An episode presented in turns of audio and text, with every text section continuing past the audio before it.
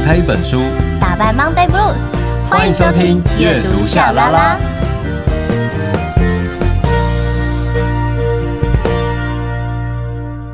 欢迎来到阅读夏拉拉，我是夏雨桐，我是陈夏明。记得在 IG 跟粉专搜寻阅读夏拉拉，追踪订阅，设定抢先看哦。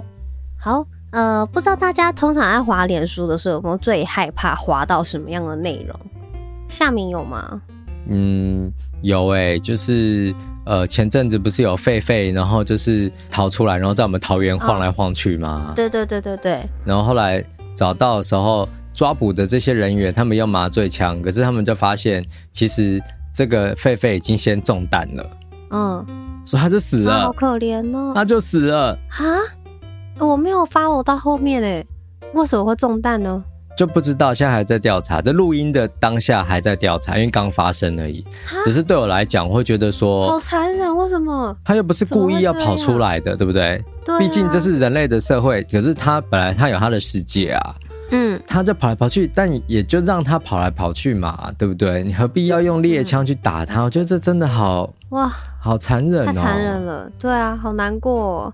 啊，我每次啊，也是点书看到这类型的内容，我也是觉得。我每次看都会觉得心情不好，像前一阵子米可白他就是也有在分享嘛，就是在某一个地区，嗯，然后他其实就是有虐狗的行为，嗯，然后即便爱妈其实他都已经露营喽，对，然后但他送到就是反正去单位去检举，但检举单位的意思是说没有看到明显的伤痕，所以就觉得他没有在虐待他，就是因为这样，所以他没有办法把这狗牵走。可是那个影片是真的有拍到这个主人拿水管去。抽打狗，还有真的是，然后影片可以听到狗哀嚎，然后有一些狗被关在那里，反正就是很惨，就是你看了你会觉得非常难过，你会觉得说，因为它对外它主人还讲说，哦，这个是我在训练它才艺，要它坐下，这种话讲得出来，对，这种话讲得出来。非常难，所以我那一段时间，其实我还真的蛮佩服米可白，他真的就是把这件事情，因为在过去这件事可能网络上就是没有什么人注意，可是米可白他等于用他自己公众的力量，然后让大家注意到这是动保事件，然后也不断在跟单位就是在讲说，你现在这个东西就是有 bug，这算是什么的保护法？就是太太莫名其妙了吧？对，然后。就是大家开始会去引起大家的讨论，认为说是不是应该要去修正等等之类的。嗯、那个事主后来就说好，他要把狗就是送出来这样子。嗯，然后有几只就是送到米可白的狗园嘛。好，然后那一只被抽打的很惨的那一只黑狗，被打最惨的。一开始看到人都很怕，但没有人在，他又很焦虑，会一直叫，很可怜。然后到后来就是真的到米可白去摸它。然后他其实也很需要被安慰、被爱的，就是你会看到那狗狗从很恐惧的眼神到最后躺下，然后那种呃你没有要伤害我，然后慢慢开始有点安心，就是它那个整个过程，反正我看了我真的都会掉眼泪，我都会哭哎。对啊，所以我我其实自己个人，我我很爱看。很喜欢去分享流浪动物的东西，就是也因为有这样的触及，所以很常看到这些影片。可是我其实也很害怕看到这些影片，因为我常觉得我的力量没办法做到这么多，就是我不知道可以怎么做。嗯，所以你说有时候我们可能就会想说，哦，好，如果可以，我捐钱，我尽量分享，我尽量怎么样？可是，可是我觉得我做不到那么多。然后越是做不到，你就会觉得有一种啊，就会心情很差。对，大概就是这种感觉。对，所以有时候我都会很害怕看到类似的，可是有时候又觉得好像不得不，因为如果连我们这些爱动物的都不去关注了，然后没有去分享了，那他们该怎么办？对啊，对，啊，好沉重哦，怎么办？太沉重了吗？对啊，但是没办法，要呼应一下我们这一集的要讨论的主题了。对，这一次我们要。就是分享的书，我说实在的，我觉得我真的是快读不下去。嗯，我读的很痛苦。对，所以也不免真的觉得作者的的强大是哦，就是很厉害。但所以今天要在这一集要来分享一下他的书。我们先来介绍本集的内容。为什么虐待小动物会有报应？沙啦啦，沙啦啦，沙啦啦。Oh, ready, ready, go。沙啦啦，沙啦啦，沙啦啦。Ready, ready。沙啦啦，沙啦啦，沙啦啦，沙啦啦。沙啦啦，沙啦啦，沙啦啦，沙啦啦。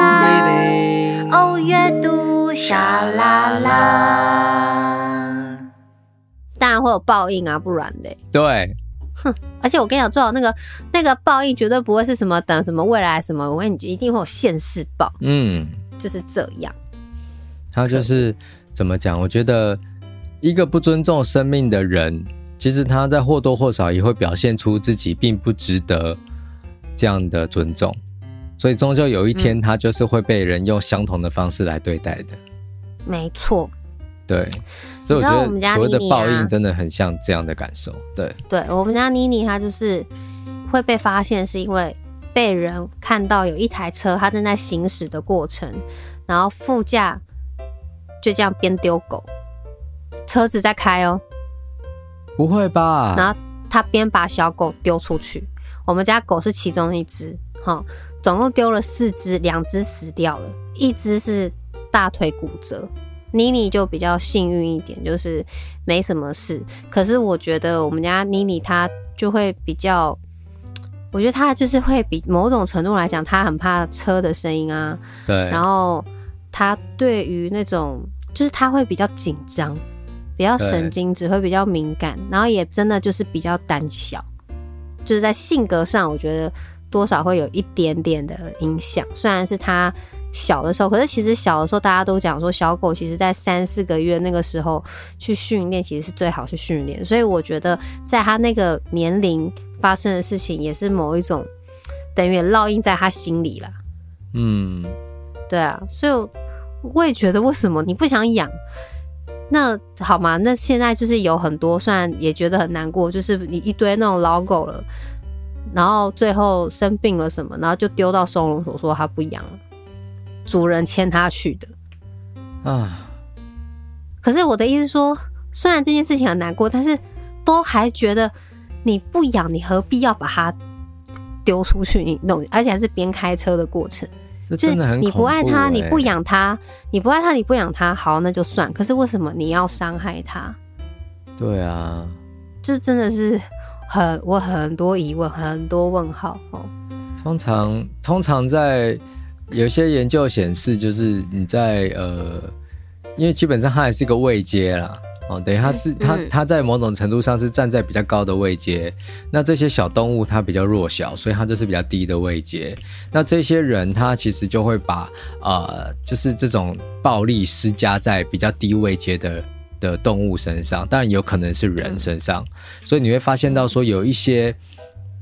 他可能有反社会情节的人，或者是说他可能有一些呃骨子里的暴力倾向的人，他就是会先对于动物，然后就是去攻击他们，然后把暴力施加在他们身上。等到他们已经很能够纯熟的来完成这个事情之后，哦，也等于是他们完全熟稔这个暴力的系统之后，他就会再把这样子的。我所谓的技术好了，和暴力的技术，它就会放在人身上。嗯，那这件事情其实是成立的，因为有很多的 的的犯罪者，他其实从小都是从虐待动物开始，然后长大他就去杀人，这这个是真的有连结的，不是某一种滑坡哦，哈。嗯，所以。这件事情真的非常的可怕。那当然，今天议题会稍微沉重一点点，可是我觉得，呃，对于动物的权利来讲，多的讨论都是很棒的。那今天我们要讨论的这本书，其实就跟刚才的那个理论息息相关。我们要介绍哪一本经典的书呢？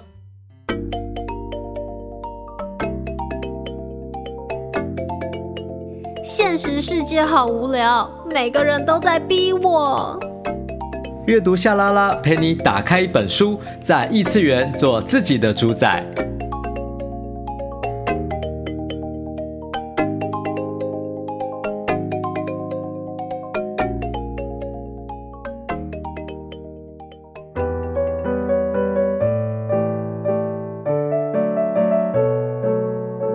而尸体的头上坐着那只张着血红大嘴与炯炯有光的独眼，先以计诱使我杀人后，又凭其报信之声将我送上绞刑台的可恨畜生。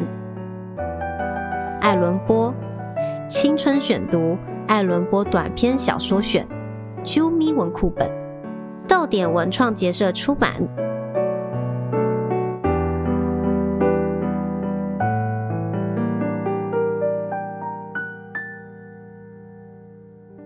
青春选读，爱伦坡短篇小说选，啾咪文库本。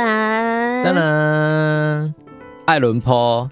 非常开心，豆点出版了这个青春选读爱伦坡短篇小说选啊，我觉得很棒的是，因为其实我学生时期我是有读过爱伦坡的，好，可是没有那么的深刻，所以就是有读跟没读一样，因为其实也都忘了差不多了，嗯，只知道他就是一个非常经典的作家，对啊。那这一次的这个青春选读呢，呃，我觉得很棒，就是说因为。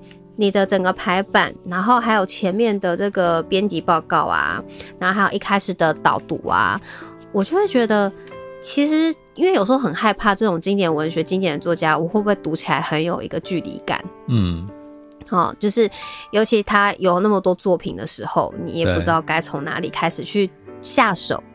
对，可是你这一次这个短篇小说总共是，哎，总共是四篇嘛，对不对？对啊，对。四篇，然后呢，我们就可以很直接切入。比如说，你这次选的这四篇，它的一个核心是什么？嗯，我觉得这蛮好的，就是等于带着大家，就即便你你听过爱伦坡，但你没看过他的书，你看这本书，你也不会觉得有那样的距离感。对，我觉得这是最棒最棒的一件事好喜欢这样的系列哦。就是希望希望豆点可以一直出像这样子的系列，就是。啊可能大家都会觉得有点距离，然后他是经典的文学作家还是什么，就是，可是大家却不会去害怕，就是非常的好去入手。然后我非常喜欢在前面的编辑报告的部分，那因为前面的编辑报告就是夏明嘛，对啊，我觉得由你来跟大家分享好了，因为不然我讲其实也是你写的话。也是你说的话，嗯、还不如让你来 跟大家。好，很开心。对，听我念这样很也很奇怪，还不如让你让你来说一下，就是你前面这个编辑报告带着大家来，就是认识艾伦坡，因为其实爱伦坡离我们的生活也没有很远。好，我们在很多的一些电影作品都有看到他的一些的作品的存在，只是大家都不知道。对，这边就让夏明来帮我们跟大家介绍一下。呃，我做青春选读这个系列，其实就是希望把一些很经典的作品，然后可以推荐给大家。但是我希望，嗯、呃，推荐的方式，哦、呃，不会是说，哦、呃，因为它很经典，所以你一定要读，呃，不是这样的，而是我希望能够透过我自己的一个脉络，然后告诉你说，哎，为什么这些书还蛮值得读的？好，那像我挑了爱伦坡的这四篇故事啊，它里面呃包含就是呃。今天要讨论到的黑猫嘛，哈，然后它也有这个陷阱与钟摆啊，然后告密的心呐，哈，这些其实都是很经典的恐怖小说，哈，因为爱伦坡其实他就是一个，他就是一个专门写恐怖小说的人啦，哈，然后他也是第一个写出推理故事的作家，哦，所以等于是你会知道说，呃，这个推理小说的奖其实就叫做艾伦坡奖，哦，所以等于在某种程度上。你只要喜欢某一些黑暗的题材，那你的祖师爷就会是艾伦坡了哈。那在挑这个书的时候，其实有一个原因是什么？是我看夺魂剧。彤彤，你有看过夺魂剧吗？有，我有看过。你觉得可怕吗？很恐怖啊！我觉得很可怕是那个，就是每次你要怎么样去牺牲，不论是牺牲自己的身体，嗯，还是说你要去牺牲别人。这种挣扎，跟有一些人，嗯、你以为他不会这样做，看起来很胆小，好像很善良的人，但在这些危急时刻，嗯、我觉得好看就是那个人性的翻转，嗯的那个过程。嗯、然后还有对各种的陷阱，就是他的那个机器，哦，那个都 哦很可怕。可是真的也是那个时候夺魂锯真的是大家觉得很精彩，就很猎奇的东西。可是你刚才提到一个重点，就是说，假设被夺魂锯的那个人抓到。那个密室里面，然后他就把你绑在陷阱上，那他就会告诉你说你要忏悔，对，所以你就得忏悔了。可是问题是你有看过其他的，例如说台湾之前不是有个邪教，就把那个小孩子给虐杀了吗？对。我一开始读爱伦坡的《陷阱与钟摆》，它里面故事就是讲说一个人被抓到一个密室里面，然后都没有光，然后里面有那个大的那个钟摆，上面就是那个镰刀那个样子，在那咻咻咻这样子，他害怕自己会被切死，然后又有就是整个房间就是一个密室，就像夺魂锯那个样子。我看完那篇小说我还不太懂，我后来是看夺魂锯之后我就懂了，就是这个世界太可怕了，他今天只要觉得他是正确的。他就可以把他认定不正确的人放进去一个假设，他有有这样的权利，或者是他有这样的暴力的系统，他可以把一个人丢到这个陷阱的盒子，然后他就可以逼他忏悔，逼他要切掉自己的手或是什么。嗯，这个很可怕哎。所以回到你知道我们刚才在聊的这件事，就是他是有一个未接的。如果你遇到了一个自称是神的人，他就会不把你当人看待哎。嗯，好可怕啊！然后，对啊，所以等于是说，只要你的位阶够高，然后你对别人做这些事情，你可能会觉得理所当然，但这个事情本身是错的哦。那爱伦坡里面的故事就是非常的黑暗，它有很多恐怖的元素，但是其实它也有很多就是很直接的，就是那一种很反应性的那种呃官能的刺激。可是当你看完之后，你又会去思考，就是哎，这件事情背后。真的是这样吗？哦，嗯，我这次挑的这四篇几乎都是第一人称在讲话的，嗯，好，除了有一篇没有以外，呃，三篇里面有两篇其实都是暴力的人，他就是那个凶手，然后他自己在一直讲话，一直在讲话，对，然后你可能会觉得说，哦，他真的这么有自信，他可以做这些事情吗？可是你想想，不是，现在其实他是一个很懦弱的人，等于是。他在写这些故事，虽然很残忍，但其实他埋了很多的读法，就是你可以去猜测这个人他在做这些可怕的事情过后，他到底在想什么？他会不会其实也很期待可以被抓到？还是说，他就是希望他做了这么明显，你还是抓不到他？这个就是他的作品很有趣、很值得玩味的部分啊。但回到这本书，我挑的这些故事，我会希望大家在读的过程当中可以理解，就是我们的生活当中其实充满了很多的恶意。嗯，就像是你刚才提到的，就是有一些人他会开车，然后把狗丢到车子外面，因为他不想养了。嗯，或者是他今天就是呃突然间怎么样，然后他就可以对对方做很残酷的事情，不管是心理上的或者是身体上的。这些东西其实都在我们的四周发生，然后有些时候我们都会觉得啊，这个东西太扯了啦。可是换另一个角度想，今天我们看这个恐怖的作品里面，我们觉得很残忍，但现实生活当中比这个残忍的事可多得多。对呀、啊，很多，很可怕、欸。随便看一下新闻，就觉得很可怕。所以觉得这个世界能住吗？这样？对啊，真的，而且。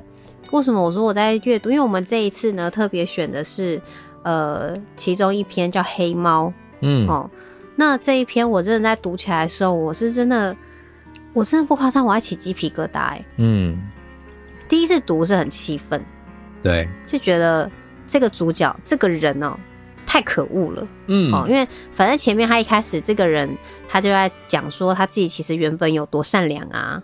哦，性格其实有多好啊！嗯，那就算他后来有了酒瘾，哦，但也是逼不得已的。哦，那也因为喝了酒，所以他才开始有这种会虐待动物啊。嗯，然后到后面就是可能做了更可怕的事情。对。那一开始读的时候，你就会觉得是一个坏人。可是再继续再读第二次跟第三次的时候，你突然会发现，他有一些都是很蓄意的在。感觉在逃避某一些责任，嗯，所以他不会在一开始的时候就会讲，哇，我跟你讲，我一开始其实真的很好，要不是因为酒，要不是因为什么，其实我有想过我不要这样的，可是我跟你讲，真的就是因为那个什么太过分了，因为一件什么样的事情逼得我，我没有办法。我觉得有时候人哈，就是很奇怪，你就是会往另外一个方，那不是我愿意的，就是他有各种那种在表达他。其实是不愿意，但他却是着实的做这些很可怕的事情。对，然后所以读了两三遍，理解他在诠释的这个过程的时候，你就会觉得天啊，起鸡皮疙瘩，觉得很太可怕了，就是太充满恶意的整个的谈话的文字。嗯、对对，所以心里面也某程度来讲也会觉得太厉害了。对，哦，就是可以这样子不断拆解，在这样一直在读，每一次读心里面感受到的那种震撼，就是都不太一样。哦，然后会开始去想说，他这句话的意思又是什么？对，那其中有一段就是，他就讲说：“嗯、我整个人拜魔一般的酒瘾所赐，无论脾气个性都起了剧烈的变化。说来惭愧，我变得坏透了。”好，就是你看啊，就是他会说：“我惭愧，我变得坏透了。”就是他在前面开始的时候，其实他在。讲述自己的性格的时候，他是把自己放得非常的低态，对，就是那种很低姿态，对。但是到后面的时候，真的，你就是会觉得说，你哪有那么多逼不得已，你就是在推卸着，你就是心里有病，就是你会想骂这个角色，对不对？你就是觉得你心里有病，你有病，就是你会有这种，就是很想要骂他的那种感觉。可是我觉得他在某一些在讨论。恶意这件事情，我会害怕的是，其实每个人都会有那个恶意，嗯，只是你有没有真的把它放大了？对，有没有那样的驱使，就是让你哇做了这件事情？好，那他就是这一句让我也会让我会反馈，就是会回想自己啦，就是我们真实的生活，我们人的状态。嗯，对，他这一段就说。有多少次，我们纯粹是出于明知不可为这一点，而故意干吓坏、勾当或蠢事？好，我们不老将自己超然的是非评断搁置一旁，偏要以身试法。没错，导致我彻底堕落的，就是这份执拗的意念，就是灵魂中这份深不可测、巴望着自我刁难、故意与本性唱反调。单单为了犯错而犯错的可欲，驱使我继续伤害，乃至最后杀死了那只无辜的畜生。真的就是这样。对，就是我的意思说，我一开始读的时候，我会觉得这个人就是很讨厌。嗯，在第二次读的时候，会觉得讲了一副好像很理所当然，好像因为怎么你有多不愿意。但是在看第三遍的时候，又会在想说。因为其实它每一篇都是短短的啦，所以真的是很好重复一直阅读。对，真的在看第三遍的时候，你真的就会去想，我，好像有时候会有一些恶意。嗯，好，然后只是每个人他如何堕落的不一样。嗯，好，那为什么会有这样子的一个意念呢？人为什么会有犯想要犯错的欲望呢？我们国中的时候有一些叛逆时期啊，对不对？对啊。人家越说要你不要去做的事情，但有些人特别想要去做。有些人说未满十八岁就是不能喝酒，但你就是想尽办法透过别人，你想要去买酒来尝尝看。为什么？那个人的那个坏的意念为什么会存在？哦，就是真的很可怕。对，这个在讨论这件事情的时候，你就会觉得很可怕，那种感觉就很像是我们就是人，每个人都是这样，就是都有这个因子的意思啊。嗯、就是当我们在评论别人好人坏人的时候，比如在骂坏人的时候，其实每个人或多或少可能都有这个因子的存在。对，我们也没有真的那么高尚了。嗯，对，所以我就读下来之后，我觉得哇，就内心会，我就会一直很觉得吓到哦。就觉得太恐怖了，然后就觉得人心真的是太无法去琢磨、去理解。哦，我觉得这是最可怕的地方，因为你没有一个答案。对。然后在你阅读这一篇的时候，你会觉得没有答案，可是你会觉得这些人都在自己的生活当中，可能自己也是那一个。反正就是各种，就读完会做噩梦，太恐怖了。可是我也说实在的。你读完还是会觉得很过瘾，这就是为什么恐怖小说它让人着迷的原因。对啊，对，它为什么会成为经典？啊，我是在认真就觉得蛮强的，然后也觉得，当然在这本书就是这四篇，尤其是这一篇啦，就是他的那个字数啊，然后因为我觉得就是那种不老实嘛，然后那种各种想要去拿一些借口出来讲的，嗯、就是你突然就看得很清楚，然后我觉得也会让读者去思考，就是说到底什么叫真正的恐怖？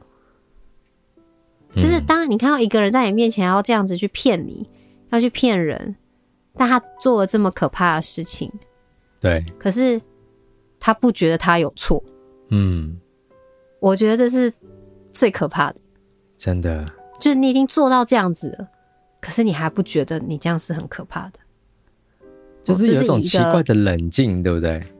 对。所以就是一个旁观的读者来看，你都做到这个样子，你却自始至终都不觉得是自己的错。你在一开始的时候还不断给自己加分，好，然后到后面讲完了，哇，说的好像你认错，但其实没有，哎，对，你仿佛不知道为什么你会被抓进来。那因为这个故事它的情节是因为后来警察有到现场了，因为我实在是不想讲那么多，还是希望读者可以自己来阅读，吼，就是因为我觉得。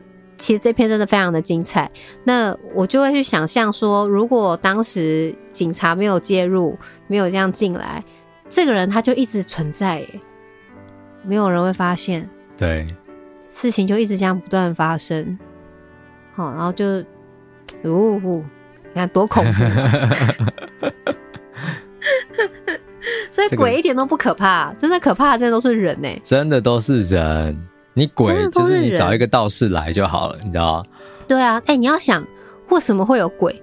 他们都是被那些坏人杀了之后有冤，啊、所以他离不开，所以他变成鬼存在在那边。对，然后要找人下手，那为什么呢？就是因为被人弄了嘛。所以不管怎么样，就是人总是在找事，在弄自己。吼，所以真的鬼没那么可怕，人真的是最可怕的。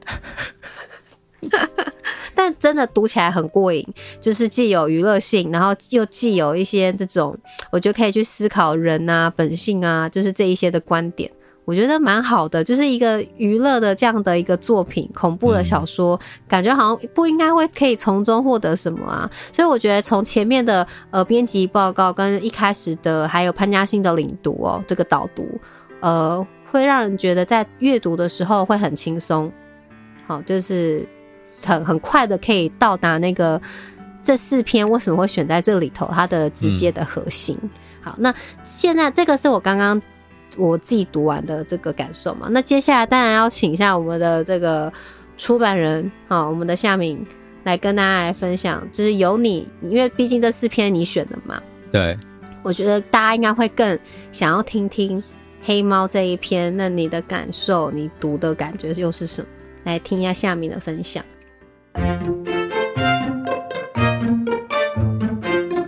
工欲善其事，必先利其器。做坏事之前，阅读夏拉拉提醒您，记得先读完六法全书哦。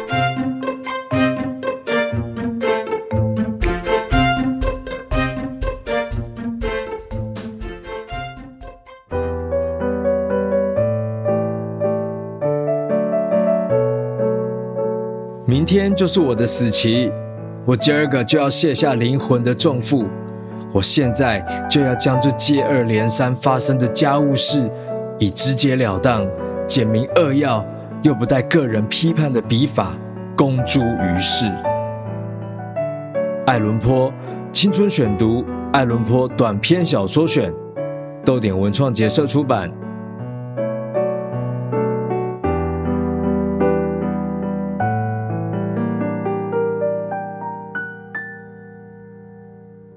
们刚才花了很多的时间在讨论一个概念，就是恶意。哈，那从就是呃生活当中的恶意，还有就是呃有一些人他可能会透过虐待小动物来练习哦，以后可能就有机会把这样子的暴力，或者是把这样子的残酷的事情，就直接放在人身上来做。哦，嗯，那嗯呃，我觉得。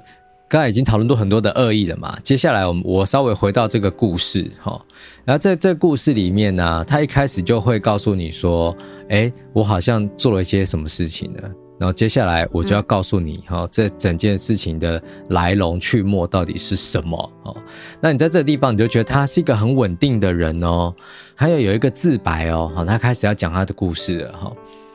那他一开始就在讲什么？他说：“我小时候其实是一个性情非常温厚的孩子哦。”他说：“这片太过温柔的心地，甚至让我沦为同伴们讥讽的对象。”我尤其喜欢动物，父母亲也宠着我，让我豢养许许多多的宠物。我太半的时间都和宠物腻在一块，再也没有比喂喂它们、摸摸它们更叫我感到幸福了。而这样的癖性也随着我年岁的增长日益茁壮，以至于长大之后与宠物为伍，已经是我生活当中的一大乐事。接下来是重点哦。他说：“想必钟爱，齁，很忠实、很聪明的狗儿的人们，你们都很清楚这其中的喜悦是如何美好，或者是强烈，不需要我多说。倘若你早已经看遍人我之间贱如粪土的友情和薄如游丝的忠诚，一定会为受累那无私、自我牺牲的爱而感动不已。”哦，意思就是说，你看，我们人跟狗之间的那种感情是多么的美好，因为他们，好、嗯，就是会这么样的忠诚，好，跟人跟人之间那种贱如粪土，哈，就是友情可以随时为了什么东西，然后就决裂，哈，这些相较之下，兽类那种无私、自我牺牲的爱，会让你很感动的。我看到那个兽类那无私、自我牺牲的爱，我就起鸡皮疙瘩嘞。对啊，因为他的意思就是说，所以他们是可以为了我而死的，而死的，没错，很可怕。好，那接下来我会，所以我觉得这个就符合像夏明说的这个阶级制的感觉，嗯、对不对？就是他为了他，他可以无私为他自我奉献，对，他可以掌控嘛。所以这种人真的很恐怖。他说了一大堆大道理，但实际上真的是邪恶的人呢。好，那故事就是他的自白嘛。因为他杀了人，他杀了谁呢？他杀了他的太太。哦，好了，那其实一开始这个家庭是一个很幸福的家庭哦。就像他刚才讲的，就是他很喜欢小动物。那他长大之后最爱的动物就是一只黑猫，而且那只黑猫是非常的聪明，而且。以现代人的眼光来讲，应该就是胖胖的一只猫这样子，就被养得很好，很漂亮。可是自从他染上酒瘾之后，他就开始变得很敏感哦。那他就开始会觉得这一只黑猫好像对他感情不一样了。他觉得这只黑猫看不起他。哦，那其实这东西都可以呼应到他本来觉得猫对人，他就应该是。要无比的忠诚啊！你怎么可以看我不顺眼？这种感觉，嗯，所以就来到我们的这个标题：为什么虐待小动物会有报应哦？就是因为他就开始觉得这个猫看他不顺眼，他非常的不爽这件事，而且他又已经酒精中毒了哦，已经没办法分清楚是非。其实他一定可以分清楚啦，但他就是用酒精中毒这个东西当做借口，他就把黑猫的一只眼睛摘了下来。就是真的虐待他，然后这真的是有够残忍的哦，有够残忍，超可怕的，很可怕。好了，那就之后那个猫蛋吓都吓死了，可是又是他养的嘛，对不对？嗯，那终究老婆也发现怪怪的嘛，对啊，所以老婆她也想要劝阻他，然后老婆也发现就是这件事情又没有办法，好，终究就会发生惨剧了嘛。好，这是刚才我们一开始所讲的。在暴力这个事情，通常会有一个阶级的感受，就是你这个暴力通常是上对下的，好，然后就是他会有一种，我今天是神，所以你是人，我可以对你做任何的事情啊。那一样道理，他先是对猫做这样事情，接下来他就是对太太做那样的事情。可是虐待小动物是绝对会有报应的啊。嗯。你知道他这个这个故事最精彩的部分啊，我真的是强烈推荐大家可以找来看啊，或者是说你可能找那个 YouTube 上面，你搜寻爱伦坡黑猫，你可能真的可以找到非常多的故事影片哦。你用那个方式去看完也没有关系，因为这个东西真的是要酝酿的哈。现在我就不告诉你后面发生了什么事情哈，只是我我真的觉得这个故事最精彩的地方就在于说，你会看得到一个杀人犯。然后他就是有很多的借口，然后去掩饰他其实本身就是一个反社会人格的人，哦，然后同时间就是他会有很多奇怪的，好像他可能也看过就是这样开会最聪明这本书，很多似是而非，真的他的说法都会让人家觉得你，哎，可能他可能真的有看过，哎，我觉得。对，就是可能觉得，哎、欸，你讲的话好像蛮有道理的，哎、欸，真的好像是个知识分子，但你知道他做的是多么的邪恶，这么的可怕吗？哈，那、嗯、呃，我觉得这个故事，它当然它本身是一个，因为在爱伦坡的故事里面，暴力它通常都是会有代价的，哦，也就是说，他在结局一定是法网恢恢，疏而不漏，你对人家做了这样的事情，你一定会有报应，只是他不会让你。知道说那个报应是什么，因为他就是一个自白，就是警察已经抓到他，然后他就必须要说清楚发生什么事情了。那当然，你大概就会知道说，在那个年代可能就是会被吊死嘛，好，就是会被处死刑，好、嗯。但终究回来，就是呃，爱伦坡的这个恐怖的小说，其实它呃有很多的。呃，有趣的地方，然后同时间也有很多写实的成分哦。那个有趣的地方在于说，尽管它是一百多年前的故事，可是你现在看都还可以感受得到，它跟我们的生活是息息相关的哦。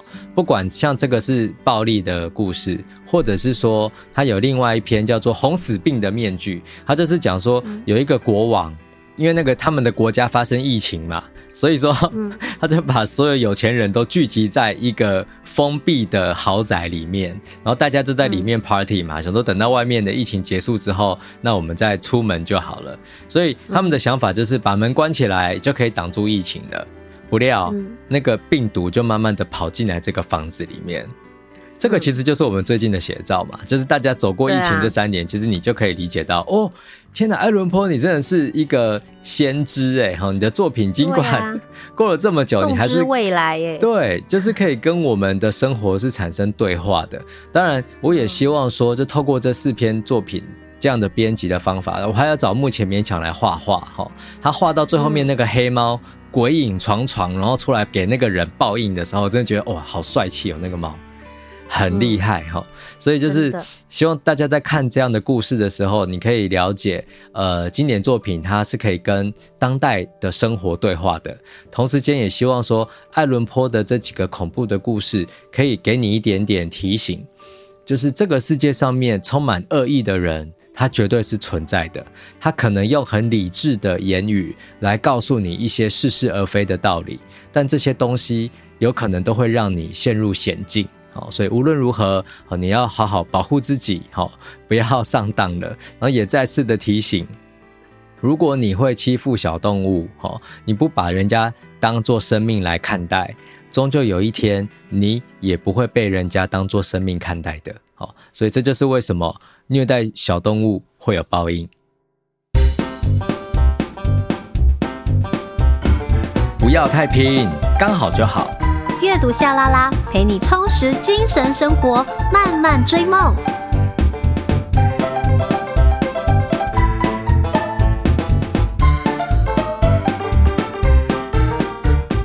你现在收听的是阅读夏拉拉，每隔周一早上八点定时更新，我们会陪你一起阅读，打败 Monday Blues。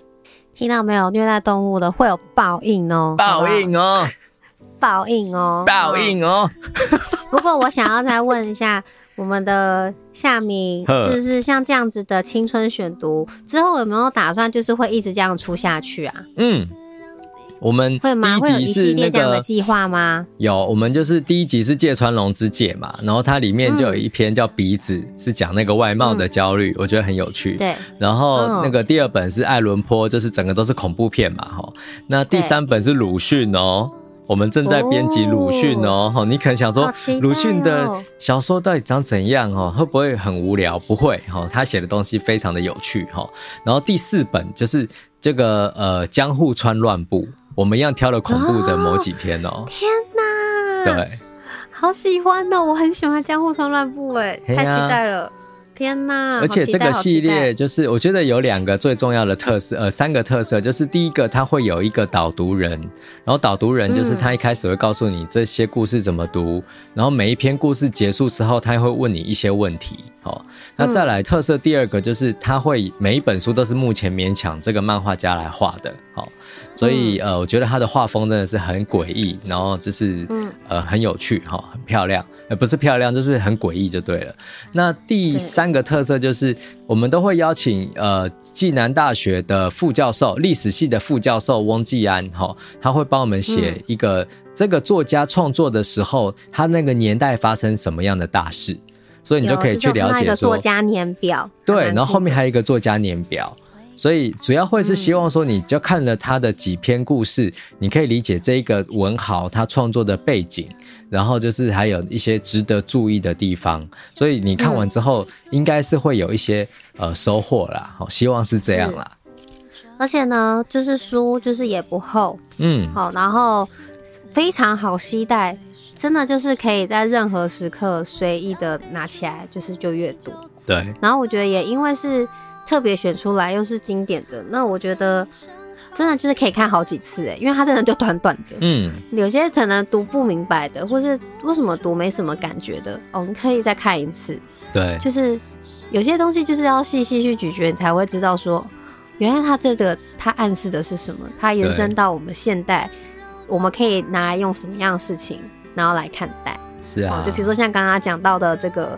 呃，像这一阵子的这个新冠肺炎啊，什么疫情啊，什么的，对，你就会觉得特别的有这种共鸣感，嗯，那你就会觉得哇，太惊讶，因为毕竟这是一个，哎，安伦坡算是多久前的那个啊？看一下，哇，一八零九年呢？欸？对啊，可是他的故事很新，对不对？你读的时候，你其实觉得很新吧？非常新啊，对，尤其是在比如说每个人在自述他的恶，像我刚刚讲的黑猫这个，对，就是他叙事的方式，或是他的讲的形容的那个人的那个感觉，嗯，不会觉得有这样的隔阂哎、欸。对啊，所以你知道，我有时候会真的觉得说，你真的艺术，你就是一个艺术家的话，你所创造出来的作品啊，它真的就是没有时代感，因为它就是这么锐利，嗯。嗯真的，所以就是艾伦坡算是我的偶像，太酷了！我觉得很开心，谢谢夏明让我认识艾伦坡，耶！就是这本书《啾咪文库本》，希望可以一系列的不断的一直做下去。对，这样子以后大家只要阅读一次这个啾咪，就是青春选读，又那么好阅读，而且以后人家问你，你都可以说你有读过他的书，而且还可以超级、啊、重要的文本都帮你挑出来了。对啊，而且后面还有一些他作者的这些年表啊，做了哪些事啊？对，也就轻轻松松阅读了，因为你就是你看这些东西，你觉得很有趣，所以你就会去对应的这些时间点，你就会更了解这个人。嗯，真的是一个蛮棒的一个充满娱乐的学习耶！啊，感谢你，你读得出来。很赞，非常喜欢。然后大家继续敲完，我们后续可以看到更多的青春选读这个啾咪文库本哈。好啊，好的。那听完这一集有什么想法呢？有没有看过这个短片黑猫呢？好，然后也希望大家可以支持一下，就是由豆点出版的青春选读。对，那还是要提醒大家，就是如果你有看到有人在虐待小动物，你就是还是可以报警的，好吗？哦，没错，就是大家不要欺负小动物哦，会有报应哦。没错，好，那感谢大家收听我们阅读夏 LaLa，就下次见喽，拜拜，拜。